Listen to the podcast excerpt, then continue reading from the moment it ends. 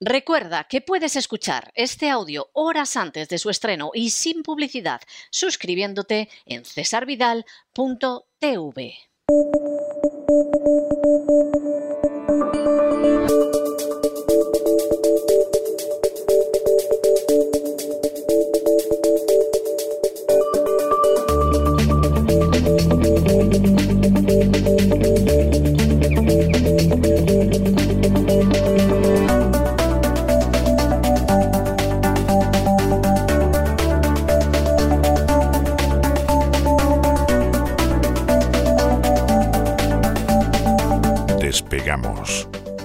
Lorenzo Ramírez. Corremos raudos y veloces hacia nuestro avión, atravesamos el umbral, nos tiramos en plancha sobre los asientos, nos abrochamos los cinturones, despegamos y nos vamos elevando por los aires hasta alcanzar nuestra altura y nuestra velocidad de crucero. Muy buenas noches, Don Lorenzo, ¿qué hace usted con el poncho? ¿Van a hacer otra versión del bueno, el feo y el malo y sustituye usted a Clint Eastwood? ¿O qué pasa? Explíqueme, porque me ha, me ha, dejado con el poncho como el hombre sin nombre que me estoy reponiendo. Vamos, le falta a usted el purito y el sombrero, ¿no? Pero, pero es impresionante. O sea, es, muy buenas bueno, noches. Seguro que Don Isaac le podría hacer de fondo un silbido de la muerte tenía un precio sensacional. Vamos, o sea, no me cabe la menor duda, pero, pero explíqueme lo del poncho porque me ha desconcertado así Hombre, de entrada. Muy buenas noches, don César. Eh, si yo Muy ya de, de, por sí de fábrica vengo que mm, siempre me vengo arriba de forma natural, pues ya si, si, me pone usted diciendo que soy el Clint Eastwood aquí de la economía, ya sí que me vengo arriba del es todo. usted muchísimo mejor que Clint Eastwood en economía, vamos. No tengo la coger- menor duda. Lo que sí voy a coger es, voy a coger una plancha de acero y me la voy a meter debajo del poncho, como, como hace Clint en la película, ¿no? Sí. O en, o en esa trilogía, porque últimamente las balas vienen de todos los sitios, don César. Vamos Sí. a tener que llevar a llamar el despegamos haciendo amigos. Se va a llamar la, la sección, bueno, el programa en general. la voz completa, ¿no? La voz de César Vidal haciendo amigos. Yo creo que se va a llamar la siguiente temporada. Pues sí, estamos aquí un día más, al pie del cañón, al pie del avión, mejor dicho, para sobrevolar esa actualidad económica global. Sigue movidita. Yo preparo los programas y justo antes de conectar empiezan a llegar noticias y la verdad es que hay muchas cosas. Vamos a intentar sintetizar las que sean eh, menos relevantes y extendernos un poquito más en las que tengan un mayor peso en nuestras vidas, pero es tremendo. Vamos a hablar eh, de aquellos países que no están preparados para afrontar ese nuevo escenario que ha abierto la Reserva Federal de Estados Unidos, una, un especial de Hispanoamérica o Hispanoamérica más Brasil, eh, no sé, Latinoamérica se suele decir también, la verdad es que el término... Nosotros solemos decir Hispanoamérica, pero porque nos Sí, referimos a los de habla hispana. correcto. Es más sí. correcto, además, así. La inflación eh, nos afecta a todos, pero claro, con la subida de tipo de Estados Unidos, eh, las previsiones de crecimiento de todo lo que es los países al sur del Río Grande, por englobarlos a todos, eh, van a sufrir. Vamos a hablar de ello. Vamos a hablar de esta crisis.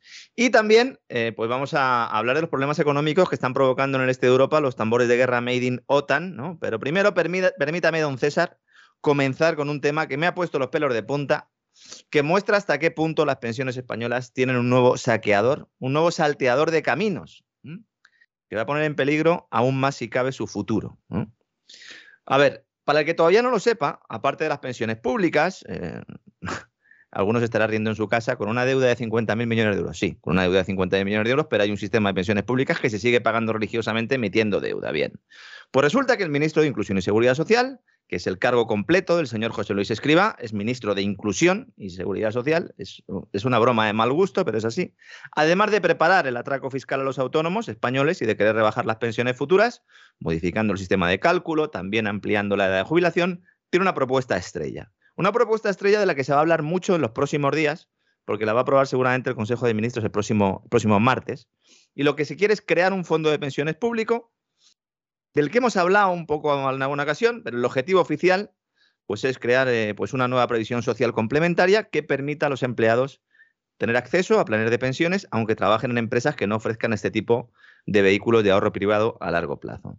La gente que nos está escuchando en Estados Unidos dirá, bueno, pero eh, ¿qué pasa en España? ¿La situación cómo es? Bueno, pues básicamente es que aquí hay grandes empresas que como parte del salario sí que eh, pues se ofrecen, ¿no? Como parte de las condiciones laborales. Al final todo es salario, pero bueno, ofrecen eh, planes de pensiones, pero la gran mayoría no, y las pymes evidentemente no, ¿no? En Estados Unidos esto está muy extendido, ¿verdad, don César? El es muy común, es muy común, muy común, ¿eh? Y funciona muy bien funciona muy bien y además, bueno, pues suele ser un aliciente para la gente que trabaja.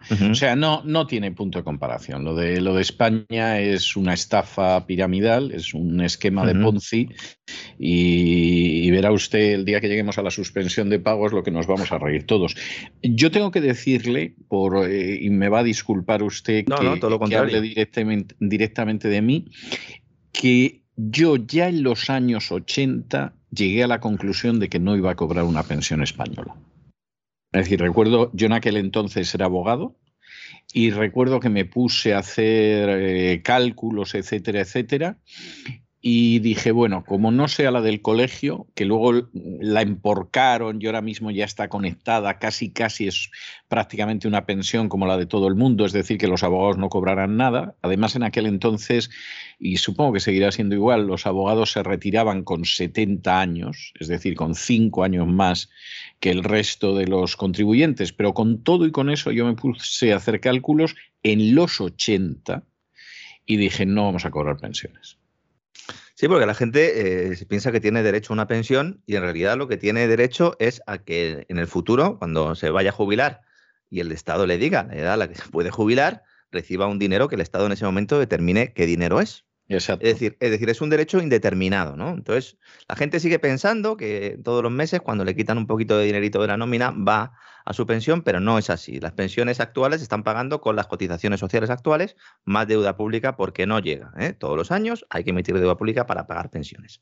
Este es el sistema público, puro y duro. ¿no? Claro, eh, los planes de pensiones privados, los de empresa, ¿eh? los que te ofrece tu empresa, que complementan este tipo de pensiones, bueno, pues más o menos llegan al 10% de la población activa ocupada, ¿no? Y la idea es que ese porcentaje suba, ¿no? Entonces, ¿el gobierno qué hace?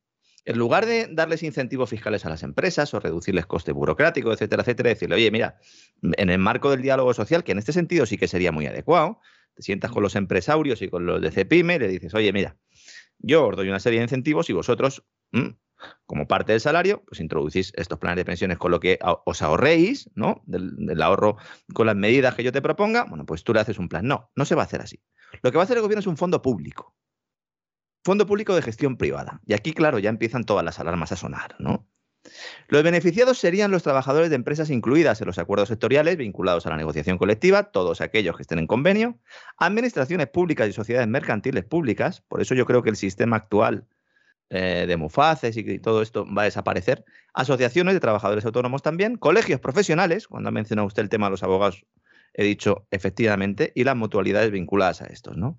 Entonces, el gobierno... De hecho, mm. vamos a ver, para ser mm. sinceros, cuando se dice que Franco creó la seguridad social, que esto mm. no es del todo cierto, desde luego lo que no es cierto es que la creara Felipe González, como yo le he oído decir a alguno, eso es totalmente falso. Pero incluso eh, Franco, por ejemplo, liquidó una serie de regímenes privados que existían. Por ejemplo, los empleados de banca tenían sus propios médicos, tenían su propio sistema de jubilación y a empleados de banca añosos, no a los que fueron entrando ya a partir de los años 60, etcétera, que esos ya se encontraron en el sistema de pensiones, de sanidad, etcétera, del resto de los españoles.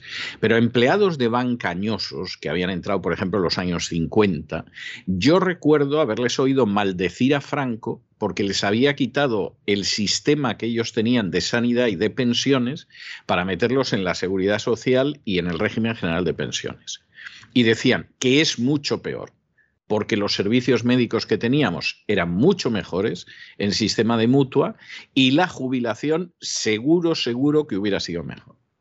Es decir, que los viejos del lugar, con toda la historia esta, no vaya usted a creer que se quedaron contentos. Supongo que los albañiles lo vieron de otra manera. ¿eh? no, es verdad. Y en el caso de los colegios profesionales, efectivamente plantaron resistencia porque efectivamente el servicio médico que tú tenías del Colegio de Abogados de Madrid era infinitamente mejor que el de la Seguridad Social. O sea, el de la sanidad pública. Pero vamos, no tenía punto de comparación y como eso le podría decir muchas otras cosas, ¿no? Lo que pasa es que, claro, como el Estado acaba anegando todo en estos momentos, yo creo que la cosa va, es más, el Colegio de Abogados de Madrid ya tiene un sistema de pensiones que no es desgraciadamente el que tenía cuando yo entré, pues allá en el año 80, ¿eh? que ha llovido mucho desde entonces. Y entonces yo creo que al final todos acabarán absorbidos porque hay que mantener pues la estafa piramidal. Aquí la idea es que exista, por un lado, el sistema normal, el sistema público de pensiones, y luego los planes de empresa tutelados, impulsados por el gobierno, que va a actuar como entidad promotora pública a través de una comisión. Vuelven a encenderse otra vez la, la bombilla, todo el mundo en su casa, ¿verdad? Pero los ahorros ahí depositados van a ser administrados por una entidad gestora y una depositaria. Es decir, en un sitio se mete la pasta y otros deciden ¿eh? Eh, qué se va a hacer con esa pasta. ¿no? Entidad depositaria es un banco. Y bajo la supervisión de una única comisión de control especial, que es la que se guarda el poder de toda esta maquinaria. Cuando se hizo público que el gobierno quería, entrar, quería crear este fondo público, que está pendiente, como digo, de ser aprobado en Consejo de Ministros, su redacción definitiva, ya dije aquí que me olía muy mal, porque habría que ver a qué banco se le otorgaba la gestión, y con qué comisiones también, entiendo, y que este control público-privado de los ahorros, muy en, la línea de ese nuevo capitalismo inclusivo, ¿verdad? El Foro Económico Mundial, que menuda tela, menudo, menudo. El sábado que no se pierda nadie el gran reseteo. Y el de Art Gardens.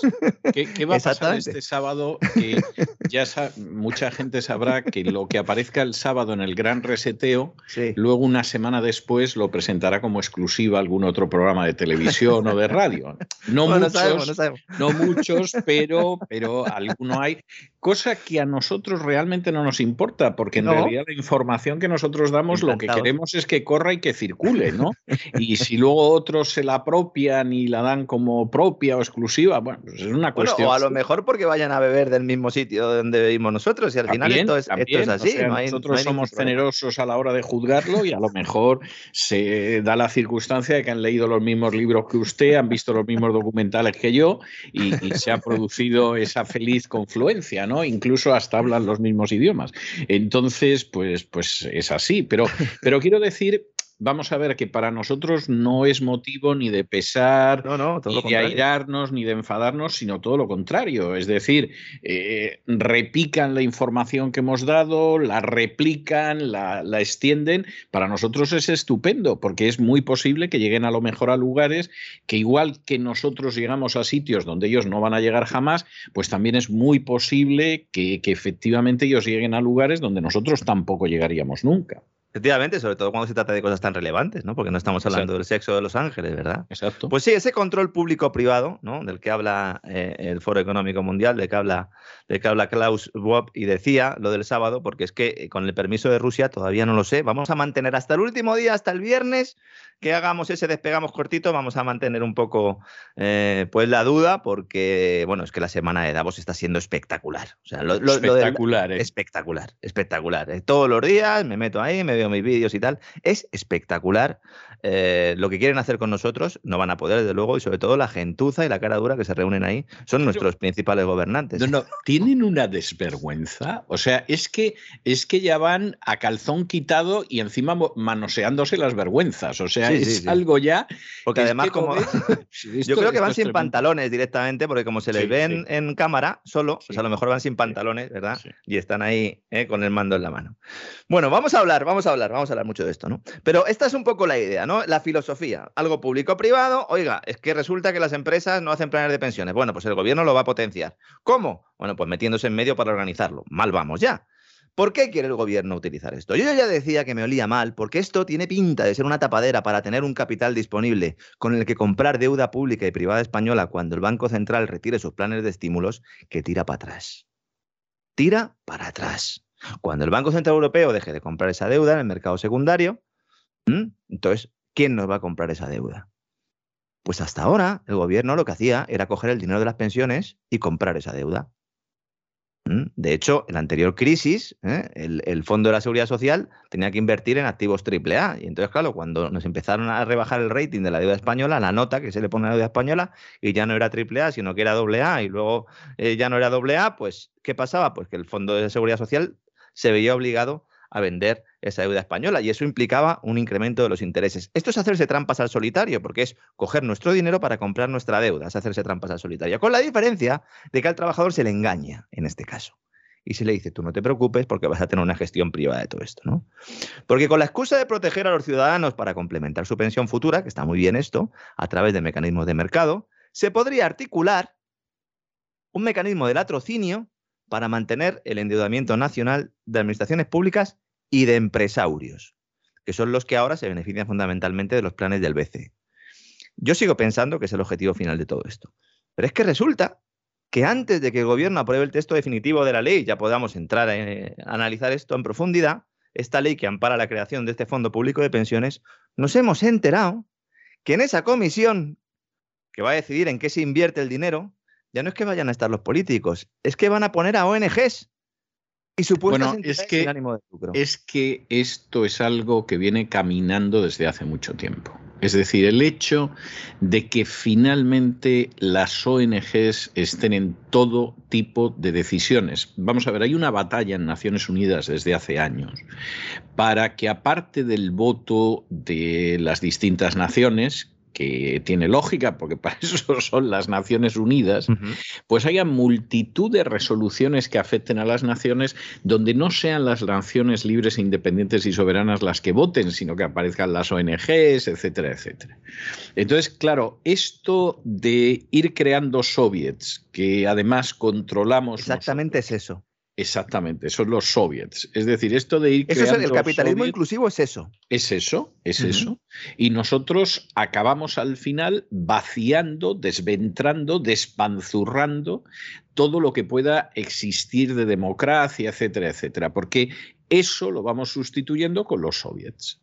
Y esos soviets, además, pues no son de obreros, campesinos y soldados, como en, en Petrogrado en 1917, sino que son de gays, de feministas, de indígenas, de lo que sea. Ya cuando aparezcan los extraterrestres, supongo que entrarán también. y los sindicatos también, porque cuando habla Yolanda Díaz de, esto del capitalismo inclusivo, siempre está con aquello diciendo que los trabajadores tienen que participar en la toma de decisiones de las empresas, recuperando esa vieja idea, que es, es una vieja idea fascista. Oiga, es que vamos a ver, vamos a ver si, si, es, el fascismo. Es, el, fascismo. El fascismo es eso pero un fascismo remozado, ¿no? O sea, de, peluquería, de peluquería. sí, sí, sí. De hecho, cuando tú ves la foto de Our Guardians, en cuyo centro está el Papa Francisco, al lado la señora de Rothschild, Lady Rothschild y al otro lado un cardenal que se ocupa de este tipo de enjuagues. Claro, en la foto, ¿quién está? La Big Pharma, la Big Invest, la Big Bank, los sindicatos.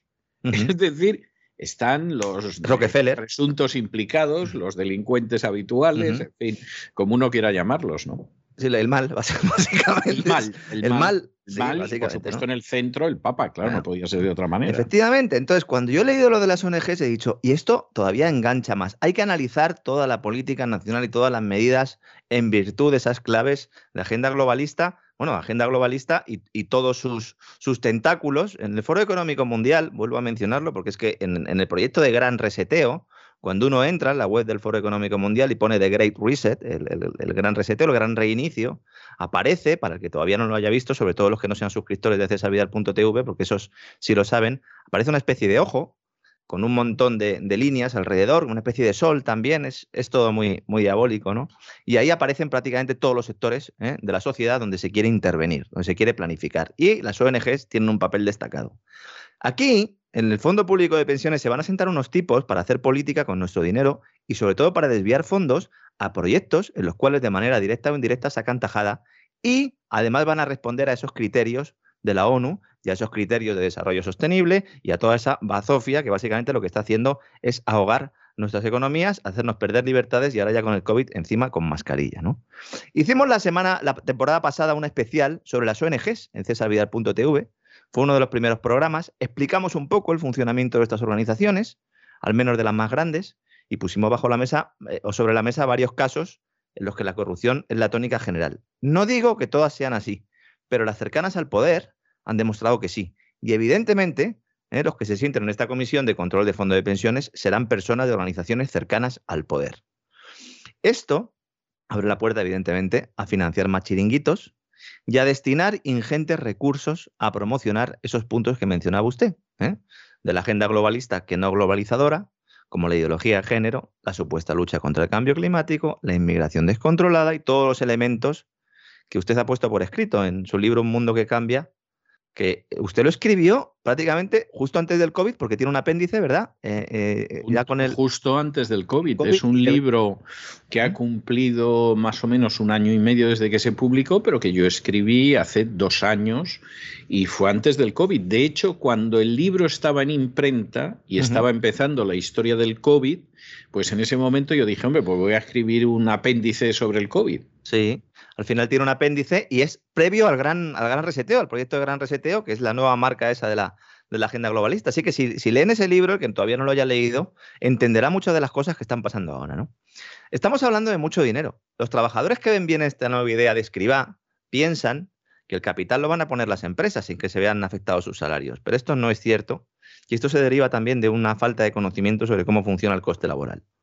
La mayoría de la gente no suele comprender que el empresario abona un sueldo bruto, y luego se descuentan impuestos, cotizaciones sociales y resto de costes burocráticos. Pero el empresario figura como, pone como coste laboral ese sueldo bruto. Si el gobierno les obliga a hacer aportaciones para el fondo de pensiones del trabajador, lo va a descontar de ese coste laboral total, evidentemente. Evidentemente. ¿Mm? ¿Para qué? ¿Para hacer una hucha y dársela a quién? ¿A los tipos de Cruz Roja? ¿Para dársela a quién? ¿A Médicos Sin Fronteras? ¿Para dársela a quién? ¿A la ONG de Klaus Schwab, que tiene una en Ginebra? ¿A quién se lo van a dar? ¿Mm? De hecho, uno de los puntos que caracterizan los planes eh, simplificados estos es que el empleador deberá acordar en la negociación colectiva el régimen de aportaciones del trabajador. Cuando hablamos de negociación colectiva, estoy hablando de señores de comisiones obreras UGT y COE, que son los encargados de vender la piel de los trabajadores en España. Y para eso se están haciendo los enjuagues que se están haciendo, vía reforma laboral también. Hoy el Banco de España precisamente ha pedido, esto sí que tiene la cara dura, ¿eh? han pedido un pacto de rentas que evite una espiral entre salarios y precios. Pero vamos a ver si son ustedes el Banco Central. Ahora ya mandan muy poco, pero oiga, lo que tenían que haber hecho es haber evitado ustedes la espiral de precios. ¿No? Porque ahora, claro, si va los salarios, claro, y entonces se genera un problema porque la espiral se retroalimenta, efectivamente, pero eso ya lo sabíamos antes de que empezara la película. ¿Mm? ¿Qué quieren ustedes? ¿Que paguemos nosotros las palomitas? ¿Está bien? Bueno, pues las vamos a pagar. ¿no? Entonces, al final, ¿esto qué pasa? Pues que impactará los costes del empleador, porque si haga de una manera o de otra, impactarán los costes del empleador. Seguramente el gobierno saque adelante el texto final, como digo, la próxima semana, y nos van a decir, como hacen siempre, que esto es una obligación que nos ha impuesto la Comisión Europea lo cual es falso. Es España la que le ha prometido a Europa esta reforma. Es que es distinto. ¿eh? No es al revés. Y todo para recibir esos 70.000 millones de euros en transferencias, que son una cantidad nimia si la comparamos con el elevado volumen de gasto público y con los problemas de una seguridad social eh, cuya deuda supera los 50.000 millones y creciendo y que están números rojos, bueno, pues desde que yo tengo uso de razón. Que no engañen a la gente porque ni un euro de este dinero de Bruselas va a educación, a sanidad o a pensiones. Ni un euro. Es que es muy fuerte ¿eh? decir esto. ¿eh? No es que vaya poco, no, no. No va ni un euro.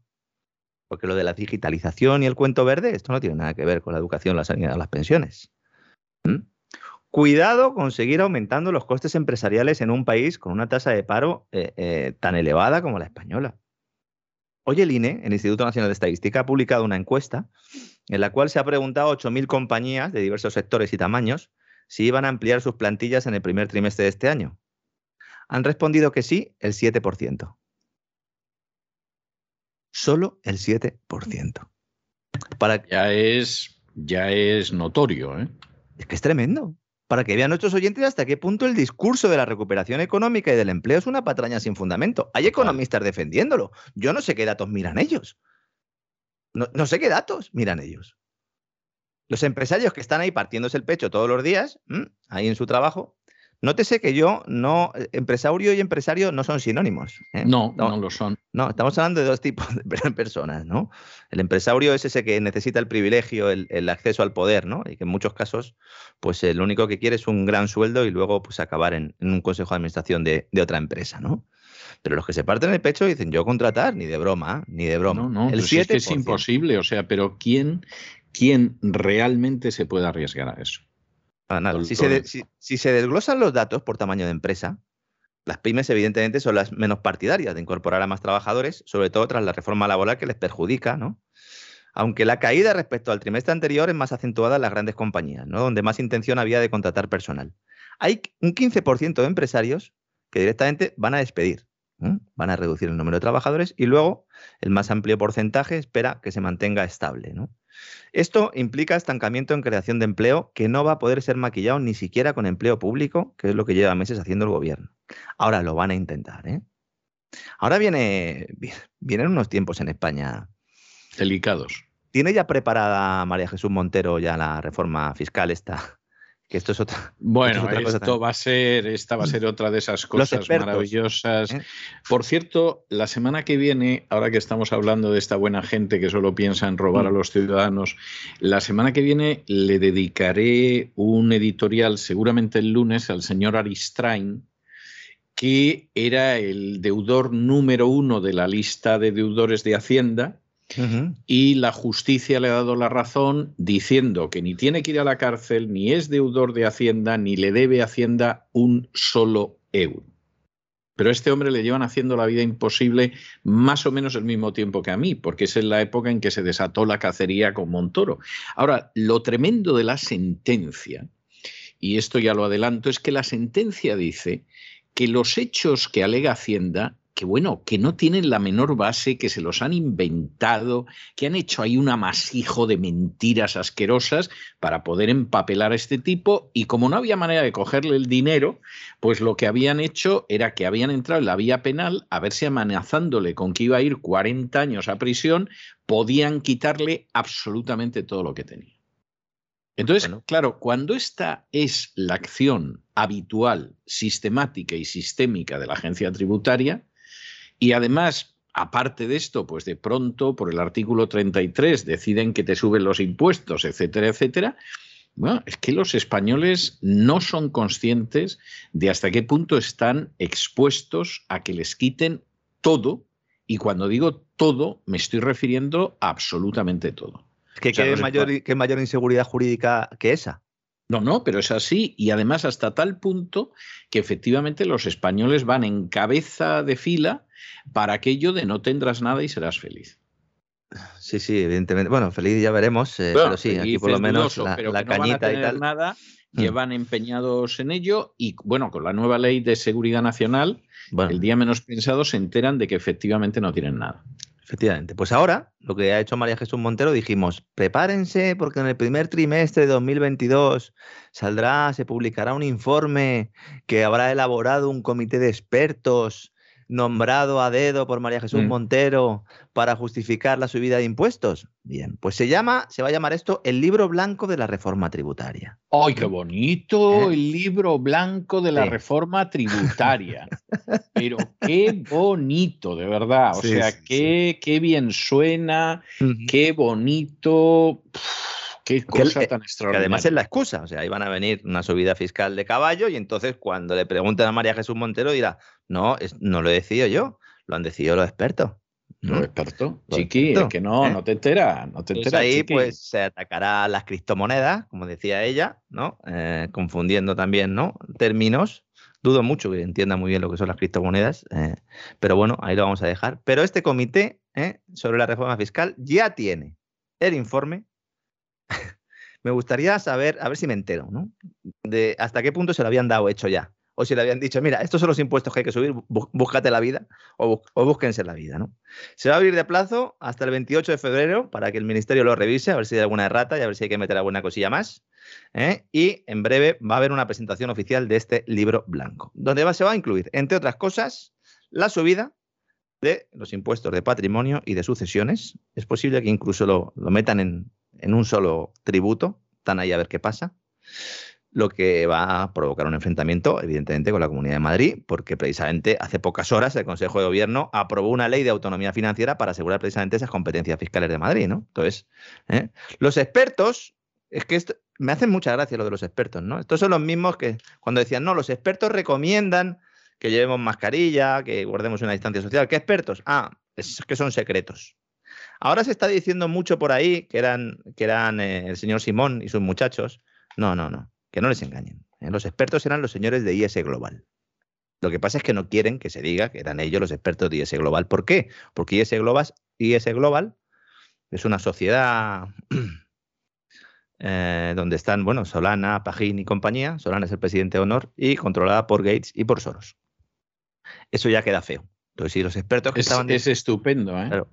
Bueno, supongo que Maricano y otros como él estarán encantados. Claro, ellos encantados, diciendo además que estos son, estos son conspiraciones y tal. Le dedicaremos también un gran reseteo a esto. Los expertos, en esta ocasión de la reforma fiscal, sí que conocemos su nombre y apellido porque no los han dado, pero los ha puesto todos el Ministerio de Trabajo y sus amigos. ¿no? Entonces, esto ya está todo preparado, a falta de pulir la redacción final.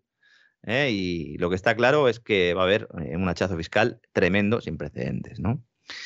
Claro, yo creo que están haciendo ahora mismo la rapiña esa de la que me hablaba usted, don César, que me decía, según vaya avanzando esto poco a poco, el nivel de rapiña irá creciendo, porque claro, en el momento en el que lleguen los ajustes, pues ya la rapiña no se podrá realizar, ¿no? Y en ello van a estar y nos van a volver a vender que se suben los impuestos a los ricos, ¿verdad? Sí, claro, es que siempre es a los ricos. Claro, porque fíjense, las herencias y tal, patrimonio, a los ricos, a los ricos, ¿no? A ver qué pasa con el patrimonio de ellos, ¿no? Y esto liga mucho con lo que ha sucedido en el Eurogrupo.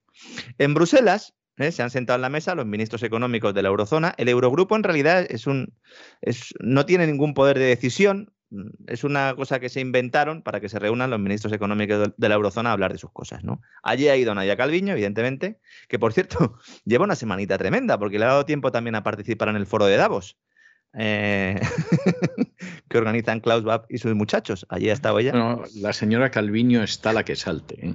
O sea, la señora Calviño se apunta un bombardeo. ¿Guardará el, mandil, el, mandil, del padre lo guardará para estas ocasiones? Yo no sé, pero, pero si en algún momento de pronto le dicen, oye, en el viaje de vuelta que te puedes pasar por el Vaticano, que ha organizado una que claro. el Papa Francisco y tal, allí llega la señora Calviño, sí. Hombre, ahí sí que, ahí sí que se llevaría el mandil, ahí ya sí. Ahí, a lo mejor lo lleva siempre en, en la bolsa, ¿no? Ella ha participado online, porque es como se ha hecho todo el foro de Davos. Iban a hacerla presencial, dijimos en Navidades, pero no, al final ha tenido que ser online, pero ya, ya les he dicho antes a todos nuestros amigos eh, que están en sus casas, en el coche, donde sea, que eh, tiene mucho jugo, ¿no? Bueno, ha ido a Bruselas. Entonces, no ha venido muy contenta Nadia Calviño, porque no se esperaba que el discurso general girara en torno a la necesidad de detener la locura de gasto público no digo reducir, pero por lo menos detener para ir, eso sí, poco a poco, ¿eh? retomando las reglas fiscales que han estado vigentes en el área del euro hasta que llegó la pandemia covidiana. España está en el equipo de Francia e Italia, los países que no quieren retomar el corsé fiscal y que quieren aprovechar la ocasión para modificarlo, falsificarlo más bien. Ya han propuesto que las mal llamadas inversiones en transformación digital y lucha contra el cambio climático no computen en el déficit público. Esto sí que es ingeniería contable y lo demás son tonterías. Y dice, no, no, no, todo lo que yo destine a digitalización y cambio climático no va al déficit. Oiga, pero no dicen ustedes que todo el gasto público lo van a destinar a esto. Dice, ya, bueno, pues esto que no cuente. ¿eh? Que son muy cucos, ¿no? Es decir, que por mucho gasto público que se dedica a estas cuestiones, no se apunte en la cuenta de ingresos y gastos que hay que presentar a Bruselas y que nos compromete por estar en el euro. Yo cuando eh, eh, veo y leo estas afirmaciones y hablo con la gente de economía y me lo intentan defender, siempre planteo lo mismo. Pero vamos a ver, tú te puedes hacer trampas al solitario, pero el que te tiene que comprar la deuda, ese sabe eh, lo, que te has gastado. Lo pongas o no lo pongas en tu cifra oficial de déficit público. ¿Mm? Igual que la deuda española supera la real con creces del 150% del Producto Interior Bruto. La oficial está en el 120, bien, pero los inversores saben que luego hay una deuda adicional, ¿no? Pero bueno, ellos a lo suyo. Según el Pacto de Estabilidad y Crecimiento, pacto aquel que se suponía que todos debíamos cumplir, el que está ahora en el congelador, cuando se habla de reglas fiscales nos referimos a esto, hay que mantener el déficit por debajo del 3% del Producto Interior Bruto y la deuda pública no debe superar el 60% del Producto Interior Bruto. Evidentemente, este segundo punto ya no lo cumple casi nadie, prácticamente nadie. Y, lo que van a hacer es cambiarlo. En principio, Alemania eh, está reticente, pero yo creo que al final van a pasar por el aro. Ya veremos qué sucede. En principio, España tiene un 120% del PIB, el doble del límite. Italia un 150%. Cuidado con Italia, que a ver si Draghi al final va a salir escocido allí, ¿eh? Cuidado. Y Francia. Yo creo que de momento Draghi está encantado, ¿eh? Sí, él sí. Piensa que la vida es ver. y cuando se tenga que ir a otro sitio, pues se irá. Pues se va y ya está. Se va y ya, se nos vamos y andiamo presto. Y ya está, y todos están contentos. Porque es un mandado, es un mandado, el hombre es un mandado. Bien. Francia, 115% del Producto Interior Bruto. Ojo con Francia. Elecciones en abril. ¿Mm? Cuidado. Y Macron que está desatado. No sé si va a empezar ya los fusilamientos de los domingos, de los no vacunados, pero, pero poco le falta a este hombre, ¿no? Es muy posible que el límite de deuda, ya le avanzo aquí, me barrunto, con información evidentemente, no es una predicción made in Ramírez, sino que tiene fundamento, es muy posible que el límite de la deuda pase del 60% al 100% del PIB. Es muy posible. Y ahí Alemania a lo mejor hasta podría estar de acuerdo, cuyo nuevo gobierno no va a ser el más duro en las negociaciones, aunque lo esté pareciendo y se lo esté pareciendo a muchos. Dejando este papel a Austria, que ha propuesto, esto también es muy bonito, la creación de un grupo de estados de la responsabilidad, incluidos los llamados frugales, ¿eh? Junto a checos, alemanes, los bálticos, para seguir persiguiendo el objetivo de prudencia fiscal. Estoy citando textualmente, tanto lo de estado de responsabilidad como prudencia fiscal lo dicen ellos. La nueva ministra de Finanzas holandesa, que sabe quién manda realmente detrás, de, detrás del escenario, ¿eh? ha dicho, oiga, nosotros frugales tampoco somos muchos, ¿eh? Que nosotros en su momento también defendimos la creación del Fondo de Recuperación, así que no nos metan en lío. La nueva ministra de Finanzas holandesa, cómo han cambiado los tiempos en Holanda. Fíjese que Calviño ha dicho, dice, la comisión no ha llamado a una retirada de las medidas, sino a que progresivamente se vayan enfocando cada vez más en aquellos sectores y aquellas empresas que verdaderamente lo necesiten. Esta es la clave de todo. Dice, no, no, no vamos a quitar las medidas, le vamos a seguir dando dinero a quien nosotros consideremos oportuno. ¿Y esos quiénes son? Pues son los empresarios energéticos, los financieros y las constructoras. Y las, y las empresas de telecomunicaciones, que son las que se van a llevar eh, el dinero de los fondos europeos. Eso sí, todo muy verde, todo muy inclusivo y muy resiliente. Y para lubricar todo esto, necesitas, ¿qué necesitas? Pues que el Banco Central Europeo siga comprando deuda. Y de momento lo va a hacer, tal como nos han mostrado pues, las actas de la, de la última reunión de diciembre, en la cual eh, pues, se ve que Lagarde sigue tapándose los ojos. Hay una afirmación del Banco Central Europeo que la verdad, yo si acierta el Banco Central Europeo, yo me voy a tener que plantear colgar las botas, porque es que eh, el Banco Central Europeo dice que existe mucha, aunque, aunque existe mucha incertidumbre acerca de la inflación, dicen que va a terminar el año 2022 por debajo del 2%. Yo, no se lo escucha a nadie. Bueno, yo, yo, en fin, los sueños, sueños son, que decía Calderón. ¿eh? Es que en ese caso, no sé, en ese caso me compro la túnica de la teoría monetaria moderna y no sé, eh, voy a tener que empezar también a predicar en el desierto con esto. ¿eh? Quemo toda mi biblioteca de Puerta de Soto y compañía, porque ya me dirá usted, es decir, si los precios terminan en 2022 por debajo del 2%, bueno, entonces es que no habría ningún problema. Es más, el mercado lo estaría ya descontando. Yo de verdad, esta gente está gobernando de espaldas no ya al pueblo, sino de la realidad más absoluta, ¿no? Así que eh, a ver qué hace el Banco Central Europeo. En esa reunión eh, se planteó algo que también es muy relevante, hay gente que no tampoco lo comprende porque la política monetaria es difícil de entender, no porque el personal eh, no, sea capaz de, entenderlo por sí mismo, sino porque está diseñada para que no se entienda. Y ese es el mayor problema que hay aquí, ¿no? Hay mucha gente que dice, oiga, ¿y cómo va a empezar a subir tipos la Reserva Federal y el Banco Central Europeo? No. Bueno, pues ya ha sucedido en otras ocasiones, ¿no? A la larga, la tendencia tiene que ser la misma, pero ¿qué dice Lagarde? Dice, no, no, es que Estados Unidos está en un momento de recalentamiento evidente y Europa no termina de despegar, estamos en momentos de ciclo distintos. No, no es que estemos en momentos de ciclo distintos, es que estamos en ciclos distintos. ¿Mm? Porque ojalá Europa creciera como ha crecido Estados Unidos en los últimos años. Todo lo contrario. ¿eh? Europa está catatónica y bueno, ya si se lían a tiros ahí en, en, la frontera de Rusia, ya en la frontera de Rusia con Ucrania, ya, ya no le digo nada a don César. Y bueno, he prometido hablar de Hispanoamérica. No quiero irme sin, sin hablar de, bueno, pues, eh, eh, de lo que sucede al sur del Río Grande, ¿no? Perspectivas económicas para 2022, bastante preocupantes, como decía antes. Prácticamente todos los países van a sufrir un importante frenazo en las tasas de crecimiento respecto al pasado año. El PIB conjunto repuntó un 6,2%.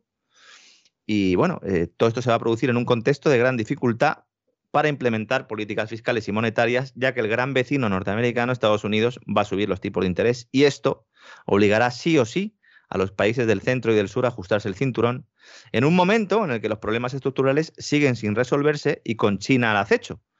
Eh, esperando tomar una mejor posición aún de la que tiene en la región, tal como explicó también usted ¿no? en su editorial del pasado 14 de enero, señalando que China está desplazando a Estados Unidos en Hispanoamérica, evidentemente. La Comisión Económica para América Latina, CEPAL, en su último informe, concluye que este año, en 2022, el crecimiento económico Latinoamérica va a ser del 2,1%, que es tres veces menos que en 2021. Y ojo, porque este tipo de organismos suelen rebajar estimaciones según va transcurriendo el año, como hacen todos.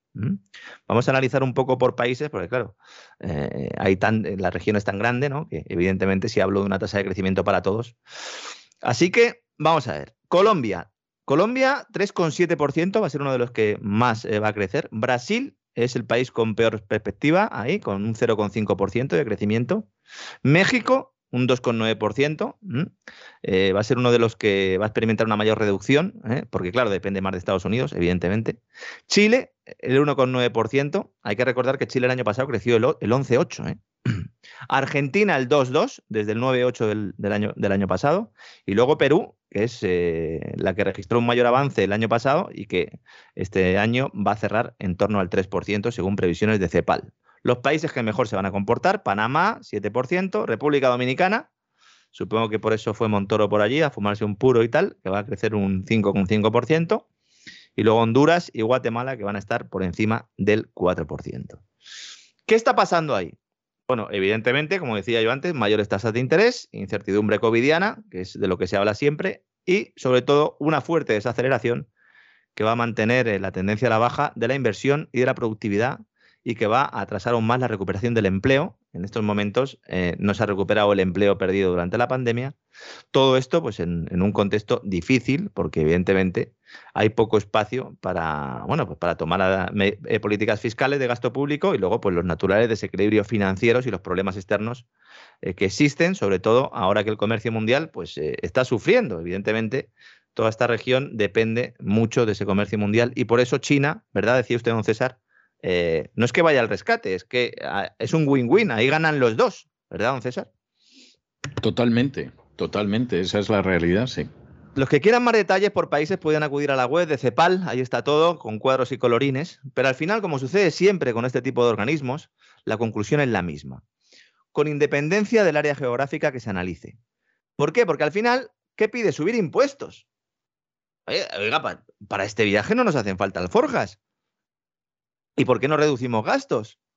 No, no, subir impuestos. De forma que al final, este tipo de organismos no es que sean cómplices, sino que promocionan un modelo económico que lamentablemente está comenzando a ser global y que se basa en la economía al revés.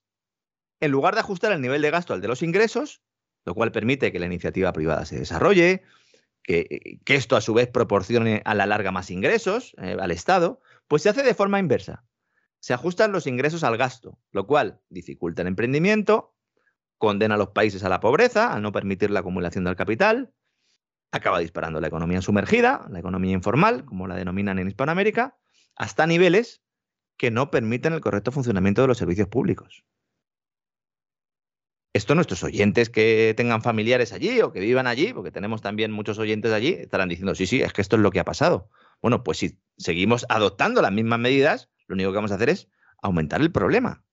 Con la diferencia de que además en los ordenamientos jurídicos de la mayoría de los países se están implantando todos esos virus eh, globalistas que están provocando además que esas sociedades se desestructuren.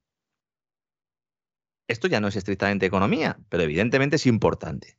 Porque al final estamos hablando de unas, de unas sociedades que se desestructuran en crisis económicas endémicas. Es una espiral diabólica que, como digo, ya está barriendo Europa y que espero que no se extienda también a Estados Unidos, aunque la Casa Blanca esté por la labor, don César, porque la verdad es que las medidas y los anuncios y los debates giran en torno a todas estas historias. ¿no? Así que cuidado, ¿eh? porque decimos siempre que los, o se dice mucho en Occidente que los chinos y los rusos son muy malos, no miramos, eh, miramos la paja en el ojo ajeno y no vemos la viga en el nuestro, ¿verdad? Todo esto eh, de Rusia también en el este de Europa está sucediendo un poco así.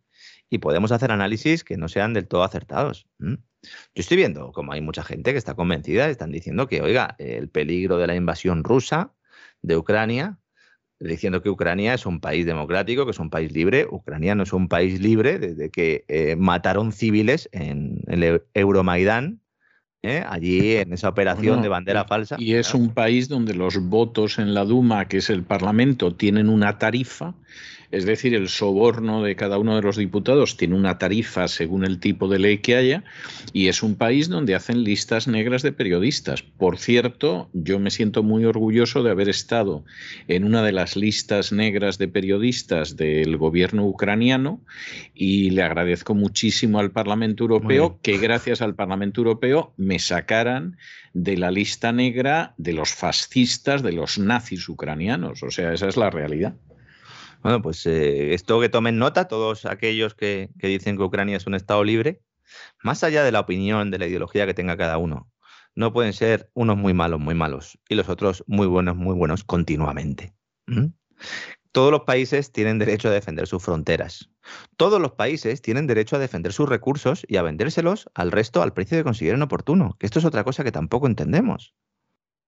Si Rusia quiere vendernos el gas al precio que le dé la gana, pues lo tendrá que hacer y si no, pues habrá que llegar a un acuerdo. Hoy a Francia estaba diciendo que ellos querían llegar a acuerdos bilaterales con los rusos. Claro, es que hay que sentarse y hablar de otras cosas, más allá de sacar los barcos, más allá de sacar los aviones o más allá de sacar los helicópteros. España está muy interesado en esto, no sé. Hoy leía en el mundo a Fernando Lázaro que están ya los soldados españoles preparados. Bueno, pues espero que no, ¿no? Sí, que vamos. No, no, no, no. Si parece ser mandamos 100 efectivos a Ucrania que seguramente van a cambiar el signo de, un enfrentamiento. Hombre, mire, me lo tomo, me lo tomo a broma. Vamos a ver, me lo tomo a broma porque es que si me lo tomo en serio me indigno.